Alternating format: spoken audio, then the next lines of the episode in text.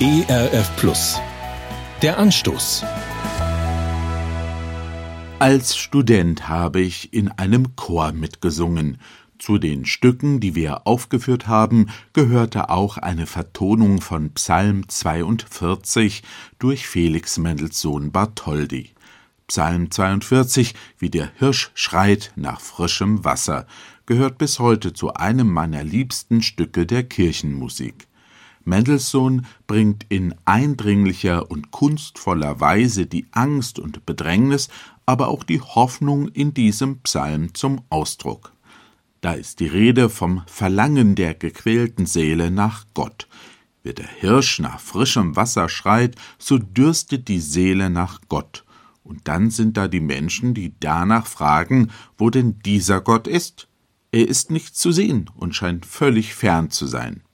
Darunter leiden die Menschen, die an Gott glauben. Doch immer wieder kommt die Selbstaufmunterung, harre auf Gott und es gibt ein Bekenntnis. Am Tage sendet der Herr seine Güte, und des Nachts singe ich ihm und bete zu dem Gott meines Lebens. Trotz aller Leiden und aller Zweifel glaube ich an Gott und halte an ihm fest, so wie er an mir festhält und mich hält in seiner Liebe. Ja, er ist der Gott meines Lebens. Er ist mein Gott in allen Lebenslagen, nicht nur an den guten Tagen, sondern auch an denen, die nicht gut sind.